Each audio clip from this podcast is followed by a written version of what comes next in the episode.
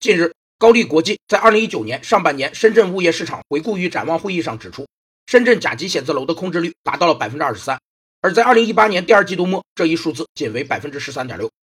某一时刻，空置房屋面积占房屋总面积的比率被称为空置率。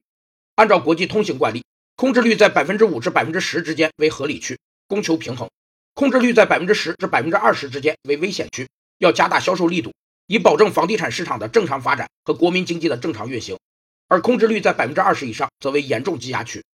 空置率有两种类型，一种是存量市场空置率，是指某一时刻空置房屋面积占全部房屋总面积的比率，不区分房屋的新旧；另一种是增量市场空置率。是指某一时刻新建房屋的空置房面积占一段时期新建房屋总面积的比率，仅指第一次进入市场的新房屋。